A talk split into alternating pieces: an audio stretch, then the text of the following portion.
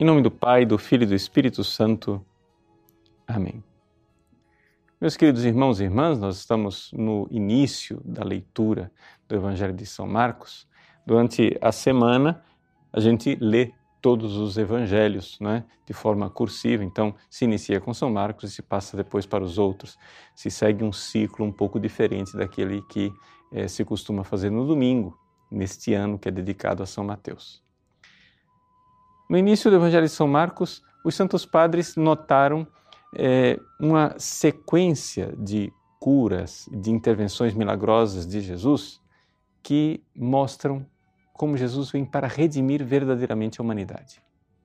Interessante notarmos essa sequência. Primeiro, depois que Jesus é batizado, ele chama os primeiros discípulos e aí ele expulsa o demônio de um possesso.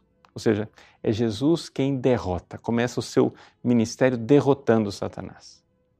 Logo em seguida, o evangelho de hoje, ele cura a sogra de Simão Pedro, portanto, ele toca a mulher que foi a primeira a ser ferida pelo demônio, Eva. E depois, logo em seguida, ele irá curar um leproso, aqui então, sanando também as misérias do homem. Então, essa é a sequência: Satanás derrotado, a mulher curada e depois o homem. É interessante nós notarmos nessa sequência uma realidade espiritual que nos fala da dignidade da mulher. Às vezes a gente quer recordar somente que o pecado entrou no mundo pela mulher, mas se esquece que a redenção começou também pela mulher. Por quê? Porque a primeira redimida foi a Virgem Maria. E isto acontece muitas vezes em muitas famílias. Ou seja, exatamente pela mulher começa a redenção e o resgate de uma família inteira. Jesus aqui entra na casa de Simão Pedro. Essa casa que será chamada pelo Evangelho de Marcos de casa de Jesus. Jesus estava em casa e a casa é exatamente a casa de Simão Pedro. Ali ele entra, entra nesta família e a primeira coisa que ele faz é curar a febre da sogra de Simão Pedro. Ele se reclina sobre aquela mulher que está ali enferma e repreende a febre.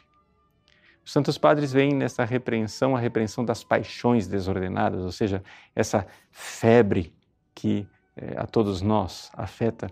E a mulher, então, é tocada pelo Cristo e começa a servir.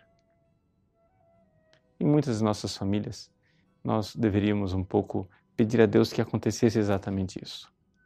Ou seja, que as mulheres, às vezes aquela mãe, aquela filha, aquela avó, que conheceu Cristo, que segue devota e piedosamente o caminho de Deus, que ela seja tocada na sua febre, ou seja, nas suas paixões desordenadas, para poder melhor servir a Jesus.